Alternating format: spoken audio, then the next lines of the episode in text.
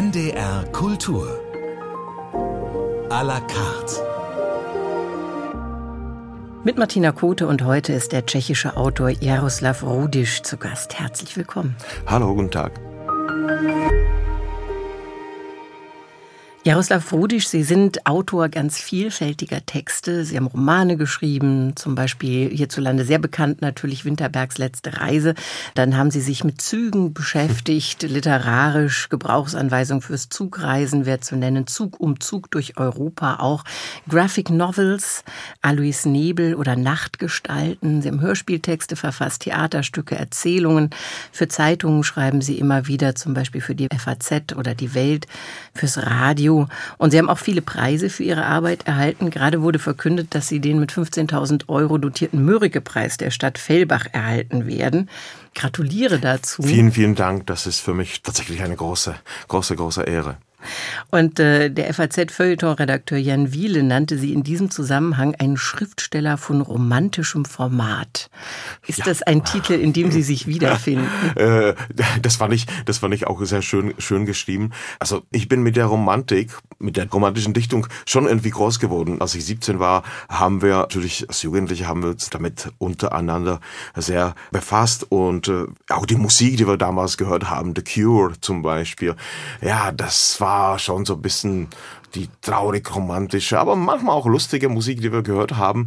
Und äh, ja, ich frage mich auch manchmal, was bin ich denn eigentlich? Ein Schriftsteller oder Dramatiker oder doch der Zugreisende?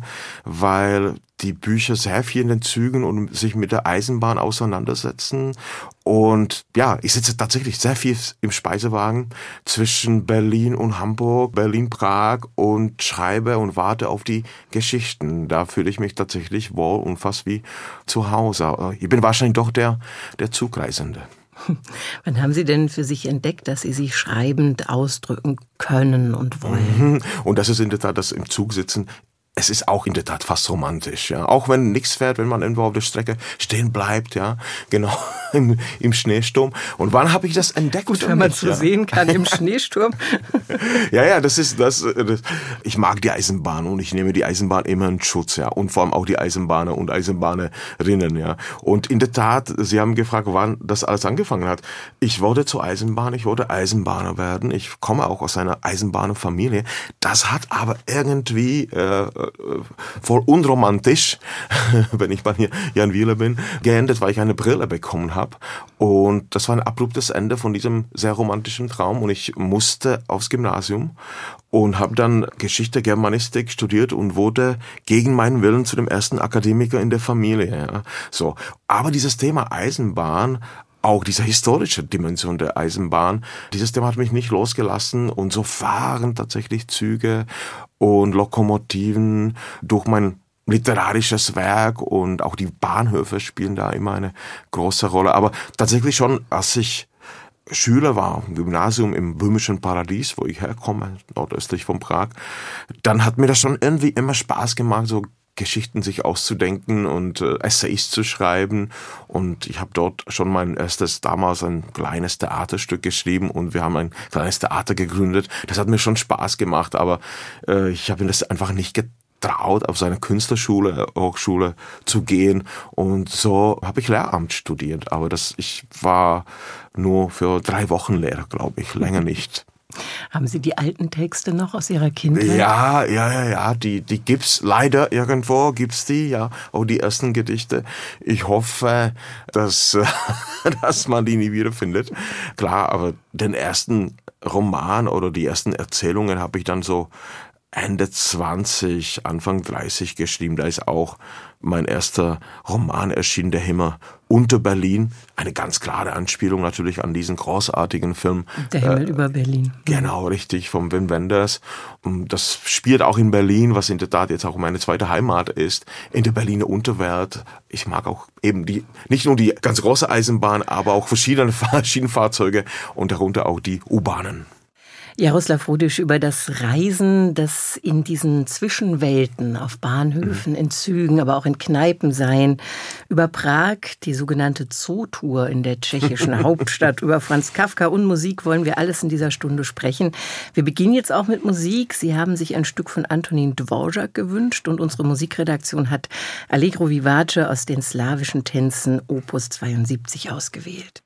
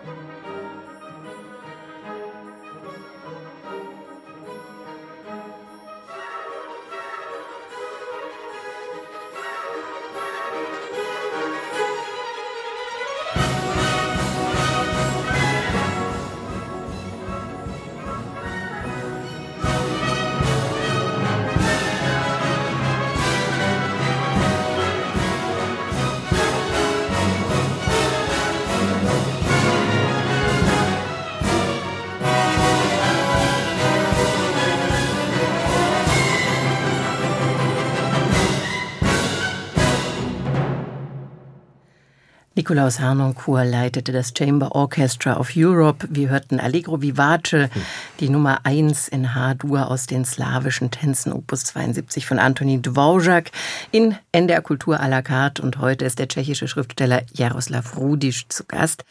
Musik von Antonin Dvorak haben Sie sich gewünscht und dazu gibt es auch eine Geschichte. Antonin Dvorak ist natürlich der wirklich weltberühmte tschechische äh, Komponist, aber der war vermutlich der erste Trainspotter der Geschichte. Also der war begeistert von den Lokomotiven. Der, der hat als kleiner Junge gesehen oder der war Zeuge davon, wie die Eisenbahn durch sein Dorf Nellerhauser West, das liegt äh, nicht so weit von Prag, gebaut wurde. Die Bahnstrecke von Prag nach Dresden 1861. Seitdem gibt's diese Verbindung. Der hat's gesehen und die Lokomotiven haben ihn nicht losgelassen. Und es wird immer wieder berichtet tatsächlich, dass er auch in Prag später immer zum Bahnhof gegangen ist und seine Freunde waren Lokführer und Heizer der Dampflokomotiven und er hat wirklich auch diese ganze Technik beobachtet und die hat ihn in der Tat fasziniert. Und so mache ich das in der Tat bisschen auch, ich bin auch befreundet mit ein paar Lokführern und gerne stehe ich am Bahnsteig und quatsche mit denen, rede mit ihnen und da muss man natürlich an diesen ersten Transporter der Geschichte, der tschechischen oder mitteleuropäischen Geschichte denken, Antonin Wosak. Was würden Sie denn sagen, was ist das Faszinierende an der Eisenbahn für Menschen? Also ist es das Zugucken, wie die Züge fahren? Ist es das Drinsitzen oder ist es die die merkwürdige Zwischenwelt, in der man sich befindet. Weil man, man projiziert ja auch. Also wenn man guckt, wie Züge fahren, dann ist das immer sowas wie nachts in Fenster gucken. Da sind überall andere Leben, mhm, die an einem mhm. vorbeiziehen. Ja, das ist wirklich ein wunderschönes Wort Zwischenwelt. Das muss ich mir tatsächlich merken, weil das passt, glaube ich, ganz gut.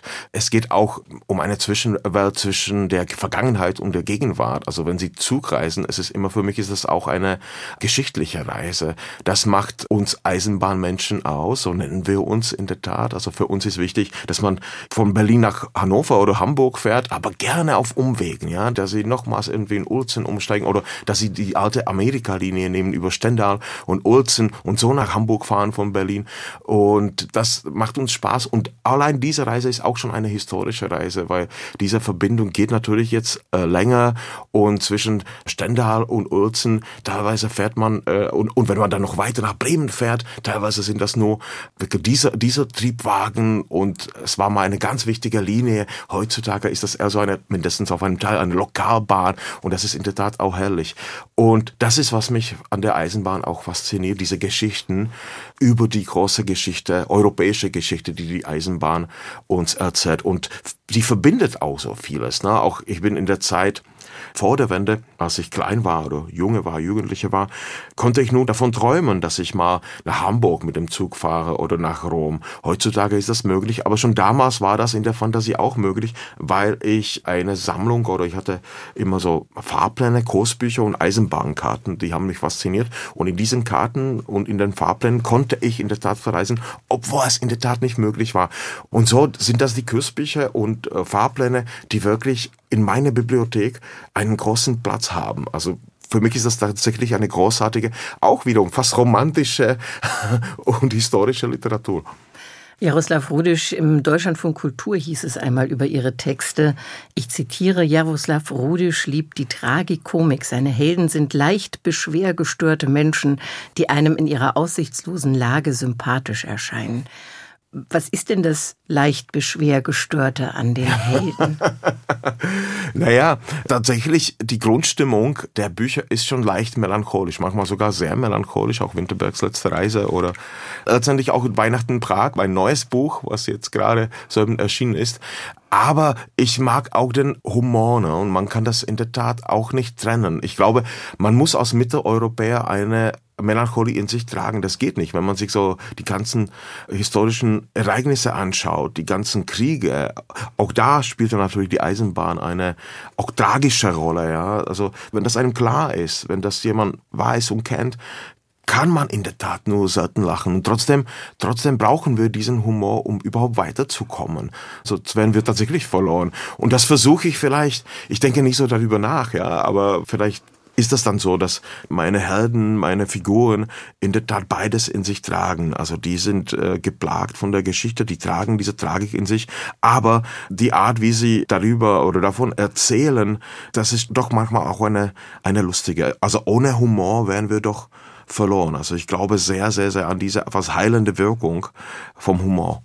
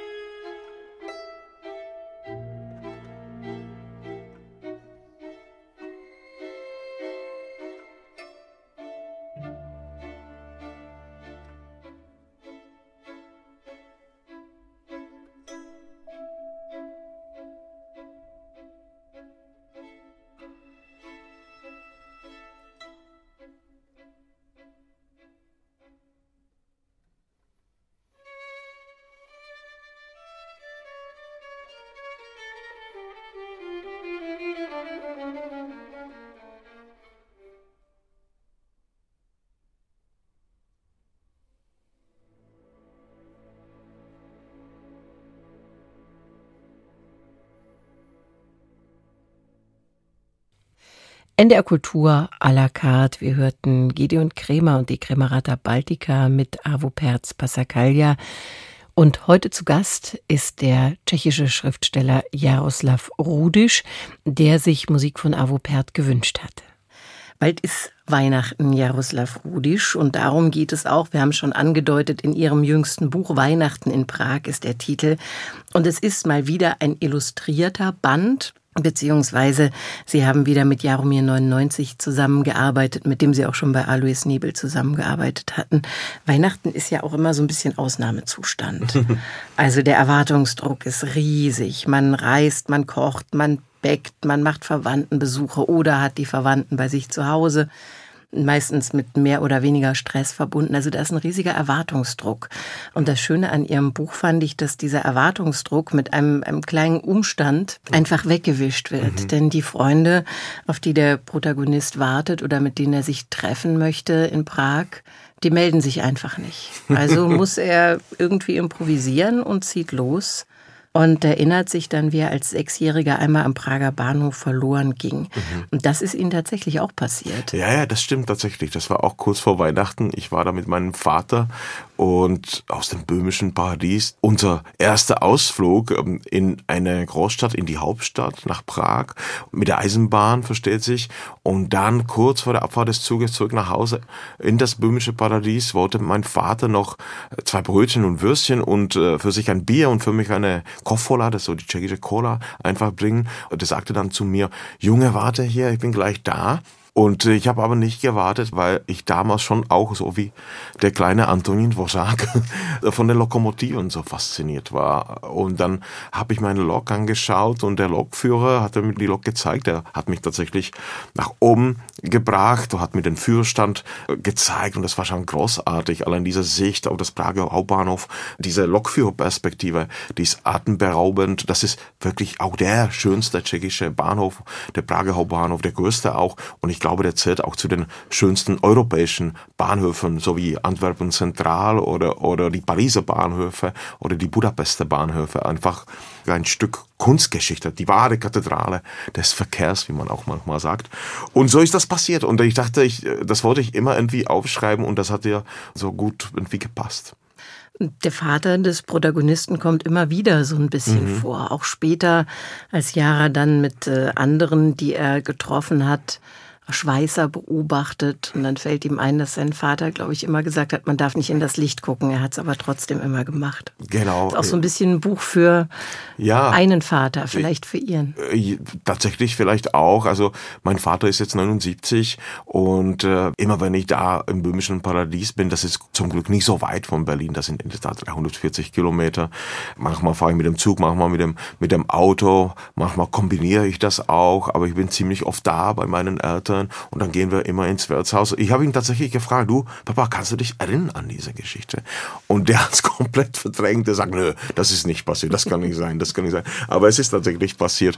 Und in meine Geschichte geht's, aber das ist nur der Einstieg und es geht tatsächlich um diesen Spaziergang um Prag zu Weihnachten und es spielt alles am Heiligabend an einem plötzlich sehr, sehr ruhigen Tag. Mindestens die zweite Hälfte des Tages ist plötzlich äh, sehr, sehr ruhig und man hat tatsächlich die Stadt auch aus der Beobachter für sich. Also man kann, die ist wie leergefegt. Das mochte ich in der Tat auch, diese leere Stadt und diese Einsamkeit, die da plötzlich herrscht und alle vier Charaktere, die sich da treffen, sind der Ich-Erzähler und dann ein Kleinganove, der König von Prag und eine Italienerin aus Milano, die in Prag im toten Mann nachfeiert, einem Straßenbahnfahrer, der eigentlich wollte er nicht mit den Straßenbahnen in Milano fahren, aber in Prager. Der sagte immer, Prag ist die schönste Straßenbahnstadt der Welt, was vielleicht sogar auch stimmt. Und dann gibt's noch einen Kafka, aber alle sind Kafka mit einem V.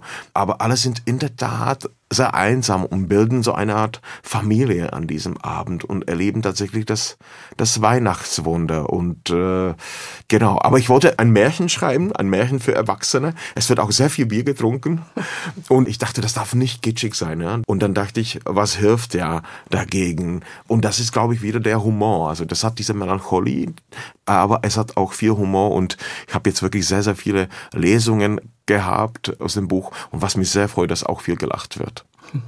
Wollen Sie uns ein Stückchen vorlesen? Kann ich, kann ich kurz. Also eine Kneipenszene aus dem Schwarzen Ochsen, so heißt wirklich ein wunderbares Lokal, wo ich sehr gerne hingehe, auch mit Jaromir 99, der das Buch illustriert hat.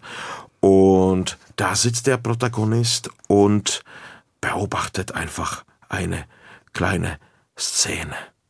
Und dann wird auf Weihnachten angestoßen und auf den Karpfen in der Badewanne und auf die Kinder und auf die Enkelkinder und, und auf das Wohl und auf Sparta Prag und auf Slavia Prag und auf Bohemians Prag und auf die Liebe und auf das Glück und darauf, dass man sich in einem Jahr wieder an diesem Tisch in diesem Lokal trifft und nicht auf einem Friedhof. Und wenn doch auf einem Friedhof, dann zumindest auf einem Friedhof, wo es gut gezapftes Bier gibt, so wie hier. Ich stehe auf und will gehen, und der Wirt sagt, Junge, nur ein Bier, das lohnt sich doch nicht. Das macht einen doch nur traurig. Ich muss aber weiter, sag ich. Ach so, Junge, du drehst die berühmte Zoorrunde. Zum schwarzen Ochsen, zum Kater, zum Nilpferd und dann über die Moldau zu den zwei Katzen, zum goldenen Tiger, zu den Bärchen und nicht zu vergessen zum kleinen Hirschen. Wenn eine Kneipe in der Altstadt einen Tiernamen hat, ist es eine gute Kneipe. Man kann natürlich noch weiterziehen, auch am heiligen Abend. Mache ich auch oft. Das ist eine schöne Tradition. Ich mag es auch, meinen Gästen dabei zuzusehen, wie sie hier bei mir in Tiere verwandeln. Aber es sind alles ganz nette Tiere. Ein betrunkener Ochse prügelt sich nie. Ein betrunkener Ochse geht einfach schlafen. Kafka, den Schriftsteller, den kennst du doch, oder? Ja, ein bisschen. Die Verwandlung. Gregor Samsa wacht auf und sieht sich in einen Käfer verwandelt. Ich glaube, der hat am Abend einfach ein Bier zu viel getrunken, im Tiger oder zum kleinen Hirschen oder hier bei mir. Samsa hat einfach am Abend auch eine Zollrunde gedreht, so wie du heute. Aber was kann man machen? Tradition ist Tradition. Das war hier schon immer so in Prag. Jaroslav Rudisch las ein Stückchen aus seinem neuen Buch Weihnachten in Prag ist der Titel. Und ich würde vorschlagen, wir sprechen noch weiter über das Buch nach einer nächsten Musik. Und zwar von Gustav Mahler hören wir Ging heute Morgen übers Feld, die Nummer zwei aus den Liedern eines fahrenden Gesellen, gesungen von Thomas Hampson.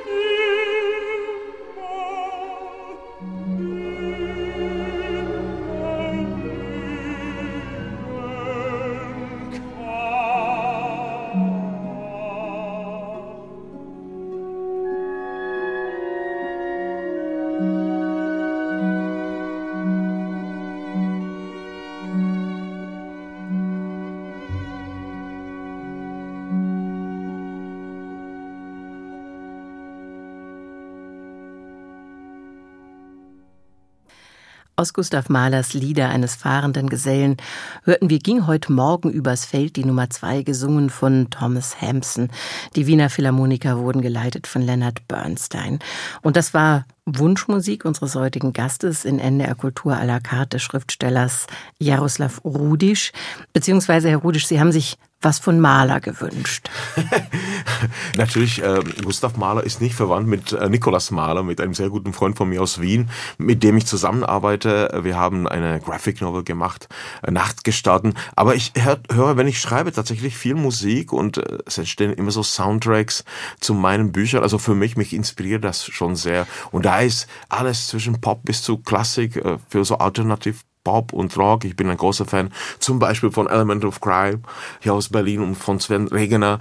Und äh, ja, ich mag auch einstürzende Neubauten äh, sehr und dann Tokotronic, aber auch Wilco und viele tschechische Bands und eben auch Mahler, Dvořák, Smetana und Richard Wagner spielt bei mir auch eine, immer wieder eine Rolle. Wo Sie gerade die Nachtgestalten erwähnen, mhm. die Graphic Novel. Das ist ja doch viel Raum für mhm. Bilder und mhm. wenig Text. Wie mhm. war denn da die Zusammenarbeit? Wie ist das entstanden? Ich mag auch Minimalismus sehr und ich habe mal fürs Radio hier, ich glaube, das war im Rahmen der Leipziger Buchmesse irgendwann mal eine Geschichte geschrieben, Nachtgestalten, unter diesem Titel Nachtgestalten. Zwei Freunde sind unterwegs durch das nächtliche Prag vom Wirtshaus zu Wirtshaus und erzählen sich Geschichten. Und es geht um das Banale, es geht um die Liebe, aber es geht natürlich auch um das Tragische und, und das Historische, wie so immer bei mir. Und daraus ist tatsächlich eine Graphic Novel entstanden und ähm, äh, Nikolaus Mahler ist äh, bekannt für sein Minimalismus und der, der war da sehr streng.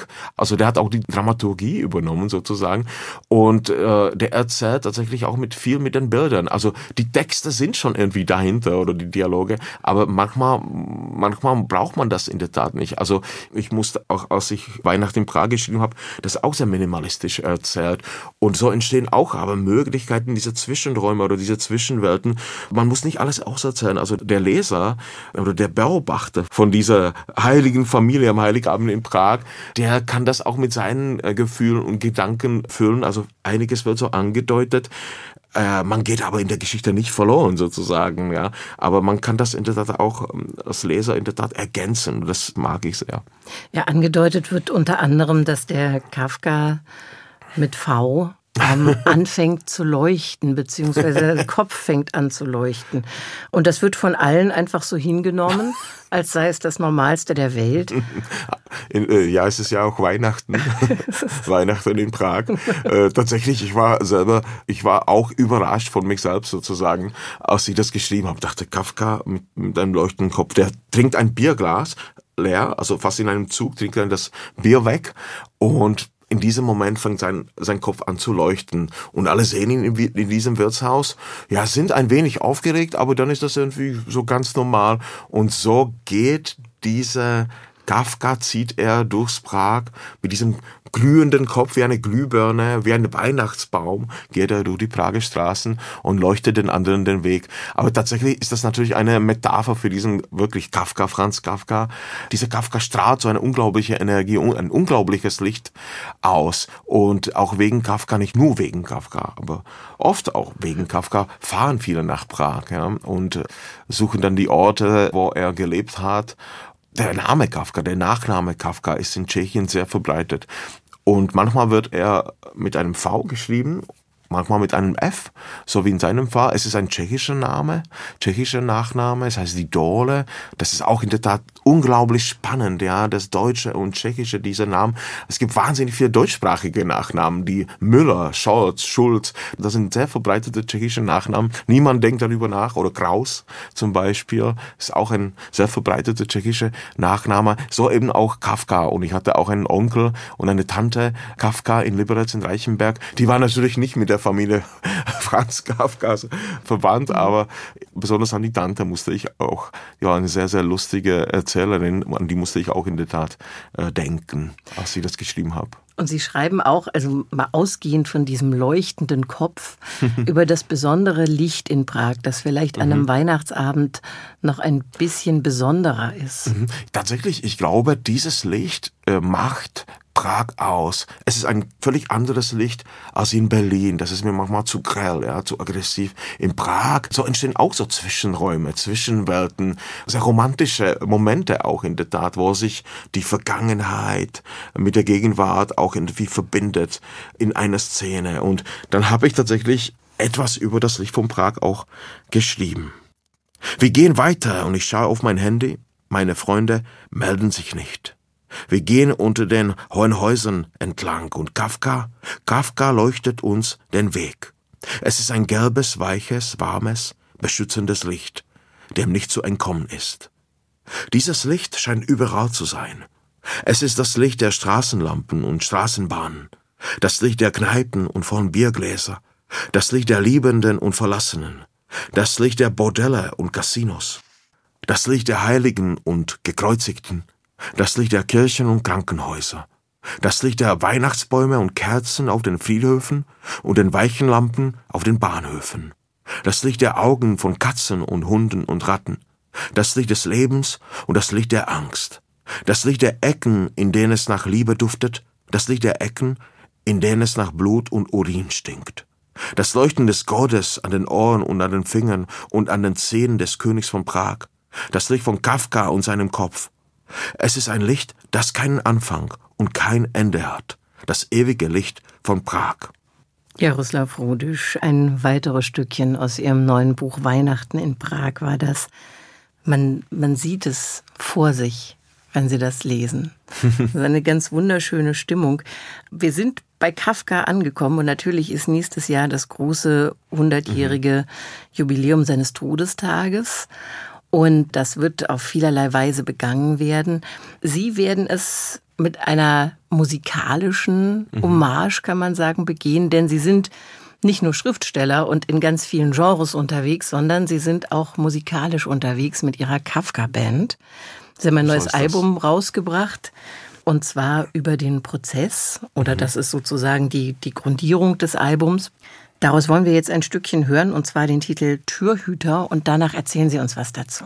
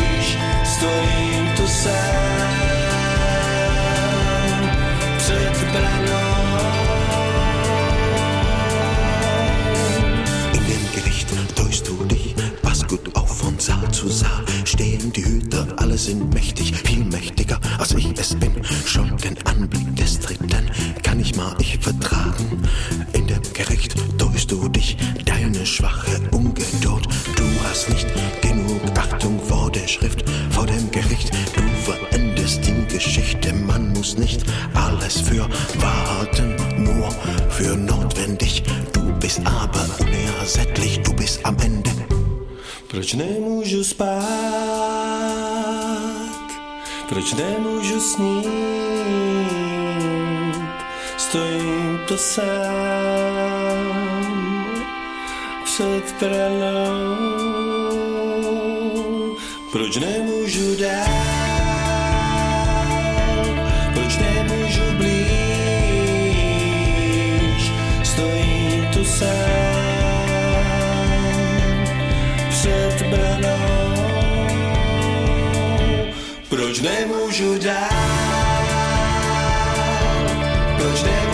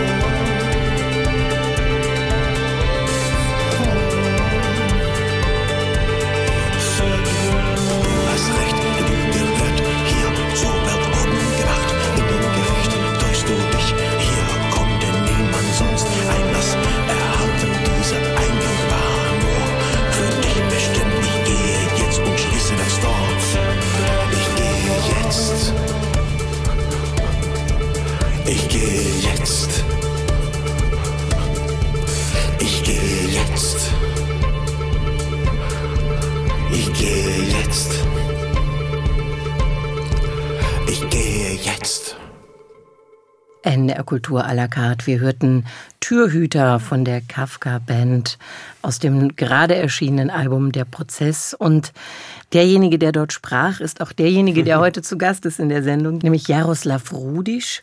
Die Kafka Band gibt schon seit? 2013, also zehn Jahre sind das jetzt ungefähr. Und wir schließen tatsächlich jetzt so eine Art Trilogie, Kafka-Trilogie mit dem Prozessalbum nach Das Schloss und Amerika, die wir übrigens auch in Bremen am Theater aufgeführt haben als Theaterstücke, also mit der Band auf der Bühne und äh, mit Alexander Riemenschneider, der die Regie geführt hat. Äh, Und das waren wirklich zwei große Abende und wir dachten, nach Das Schloss und Amerika müssen wir in der Tat noch das letzte große Fragment und das bekannteste, wo wir vielleicht auch an uns nehmen, nämlich der Prozess. Wollen wir ein bisschen über den Text sprechen? Mhm, Zum Beispiel, wenn es heißt, es ist möglich, doch das geht nicht. Mhm. Vor dem Gesetz steht ein Türhüter. Es ist möglich, später eintreten zu dürfen, jetzt aber nicht. Auch wieder so ein Schwebezustand letztlich bei Kafka. Mhm, Ja, ja. Auf jeden Fall so eine Zeitlosigkeit, die Ja. da entsteht. Ja. Ja. Wir wissen nicht, ob der Mann da zehn Jahre steht, 100 Jahre, 200 Jahre oder nur zwei Tage. Das ist das Faszinierende. Ich finde es auch ganz toll an Kafka, dass man ihn auch heute lesen kann und man denkt darüber nicht nach, dass das in der Tat vor 100 Jahren, mehr als vor Mehr als- 100 Jahren äh, entstanden ist. Und das hängt natürlich auch mit seiner Sprache zusammen. Und wir bearbeiten die Texte von Kafka, aber nur ganz leicht. In der Tat, wir reduzieren ihn in, in der Tat in dieser äh, Songform. Aber alles, was Sie jetzt hier vorgelesen haben, so findet man das alles im Prozess wieder. Was man dort nicht findet, sind die Refrains. Also die kommen dann von mir und Jaromir 99. Und, und da singt Jaromir, ich kann nicht weiter, warum stehe ich hier? Ja, äh, warum kann ich nicht weitergehen? Warum bleibe ich hier stehen vor diesem Tor in meiner Ein Einsamkeit? Äh, Oder ich stehe hier so ganz, ganz allein und, und verlassen. Und uns ist wichtig, das tatsächlich auch das Deutsche und Tschechische zu vermischen, weil wir möchten in der Tat äh, auch an diese Zweisprachigkeit von Prag und damals hinweisen. Es ist eine Zweisprachigkeit, die eine gelebte Normalität war. Kafka hat auf Deutsch geschrieben, aber seine zweite Sprache war Tschechisch. Der hat ein sehr, sehr gutes Tschechisch nicht nur gesprochen, aber auch geschrieben.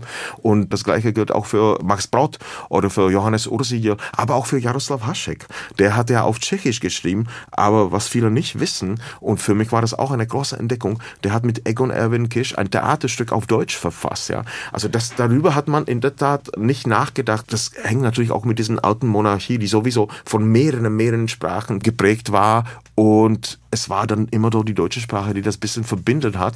Aber man hat Slowenisch gesprochen, Kroatisch, Slowakisch, Polnisch, Ukrainisch natürlich auch und auch Tschechisch. Also das war einfach so. Ich würde gerne noch auf ein, ein kleines Stückchen aus dem Text Ja, ähm, eingehen. Da heißt es, du hast recht.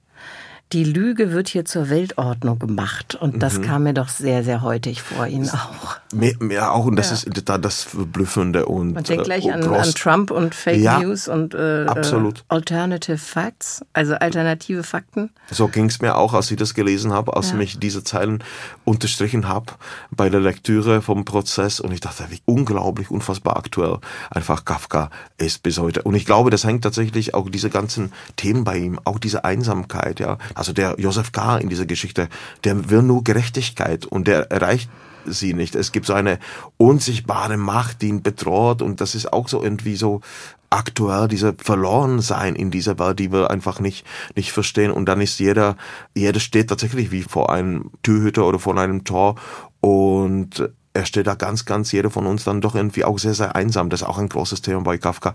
Und ich glaube, das hängt auch damit zusammen, warum Kafka auch unter den jungen Lesern und Leserinnen jetzt immer noch viel gelesen wird.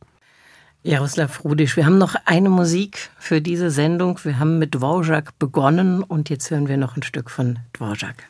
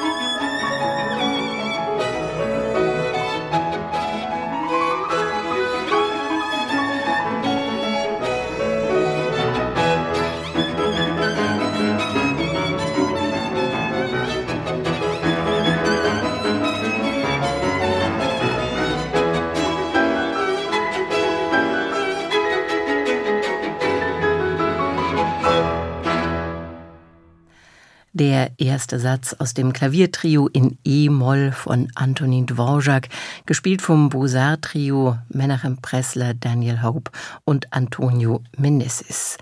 Sie hören NDR Kultur à la carte heute mit dem Schriftsteller Jaroslav Rudisch und wir sprechen natürlich über Weihnachten, zwei Tage vor Weihnachten. Ihr neues Buch spielt auch am Weihnachtsabend in Prag. Haben Sie denn, wo wir vorhin so viel über das Zugfahren auch gesprochen haben, das ist ja eine ausgewiesene Leidenschaft von Ihnen, mal Weihnachten aus Versehen oder geplant im Zug verbracht?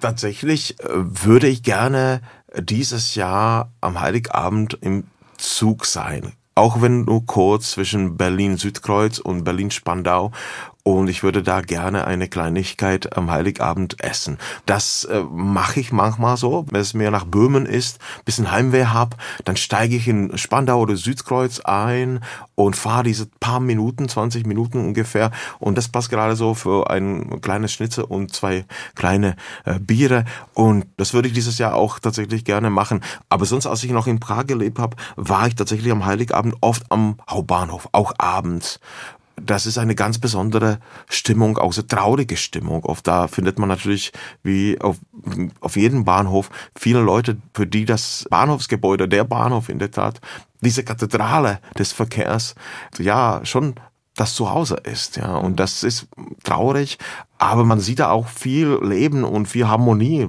die da plötzlich auch entsteht. Und ich habe sogar eine Bescherung mal beobachtet am Prager Hauptbahnhof und das, das war sehr, sehr rührend, muss ich sagen. Ich würde noch kurz, Jaroslav Rudisch, über die Illustration in Ja, dem Buch unbedingt. sprechen. Das ist ein guter Freund, Mitmusiker Jaromir 99, Ja. Mhm. mit dem Sie schon seit langer Zeit zusammenarbeiten. Es sind sehr reduzierte Mhm. Illustrationen, sehr grafisch und sehr stimmungsvoll. Mhm. Wie funktioniert da die Zusammenarbeit zwischen Ihnen beiden? Es freut mich sehr, dass Jaromir und ich jetzt sich die Zeit genommen hat und dieses Buch illustriert hat. Der ist mittlerweile ein sehr gefragter Künstler, also der ist auch Musiker, wir spielen zusammen in der Kafka Band, aber der ist auch alleine als Musiker tätig und eben auch als Grafiker und Illustrator und Comiczeichner, auch mittlerweile richtig international bekannt und ich habe Jaromir erzählt, wie ungefähr sich die Reise, dieser Spaziergang am Heiligabend entwickelt, welche Orte die besuchen werden. Und dann wusste er schon ein bisschen Bescheid. Ich hatte äh, ein paar Illustrationen schon vorher von ihm bekommen. Und so habe ich in der Tat ein wenig auch seine Illustrationen illustriert. Und äh, das war eine, wie immer in der Tat eine großartige, tolle Zusammenarbeit. Das sagt man vielleicht so oft, aber das ist bei uns so. Wir sind wirklich sehr, sehr gute Freunde. Und plötzlich dachten wir, ja Mensch, schade, dass es so ein klein, nur ein so ein kleines Buch geworden ist. Wir hätten auch mehr machen können. Aber vielleicht ist das genau auch gut, dass das noch eine Erzählung ist von nicht mal 100 Seiten. Vielleicht würde das einfach auch auf 200 Seiten überhaupt nicht funktionieren. Das ist eine Weihnachtsgeschichte, wirklich ein Weihnachtsmärchen, toll illustriert. Was ich sehr mag an seinen Bildern, ist eben die Stimmung, diese unfassbar tolle Atmosphäre und eben auch das Licht von Prag, das wir hier angesprochen haben in dieser Sendung, spielt da eine große Rolle. Vielleicht steht ja auch schon die nächste Zusammenarbeit sozusagen in ja, der Tür. Ja, wir würden auf jeden Fall gerne noch eine Graphic Novel mal wieder zusammen machen. Und wer weiß, vielleicht machen wir auch so Weihnachten in Paris oder Weihnachten in Rom. Das würde uns schon auch Spaß machen, glaube ich. Jaroslav Rudisch, die Sendung ist leider an ihr Ende gelangt. Ich danke Ihnen sehr für das Gespräch und den Besuch. Ich danke auch und frohe Weihnachten. Und das war NDR Kultur à la carte heute mit dem tschechischen Autor Jaroslav Rudisch. Sein neues Buch trägt den Titel Weihnachten in Prag und ist bei Luchterhand erschienen. Am Mikrofon verabschiedet sich mit den besten Wünschen für die Feiertage Martina Kote.